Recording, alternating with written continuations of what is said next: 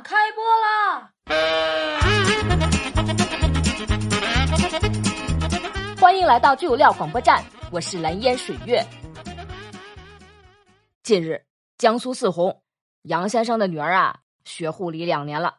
老师让回家找家人练习扎针，于是啊，杨先生当天就喊了两个朋友喝酒吃饭，然后让女儿给他们每人扎了一针。杨先生表示，朋友们虽然害怕，但都很愿意，并且呀。女儿扎针都是一次成功，Amazing！为了让女儿多多练习，杨先生又约了几个朋友回家，准备给他们也挨个扎一下。这杨先生啊，肯定是自己被扎多了，想分散一下火力。虽然自己不想再挨扎了，但杨先生的父爱还是挺多的，就是有点匪朋友。也有网友表示。以后杨先生的交友准则是不晕针。要水月说呀，这晕了更好，趁机多练几次。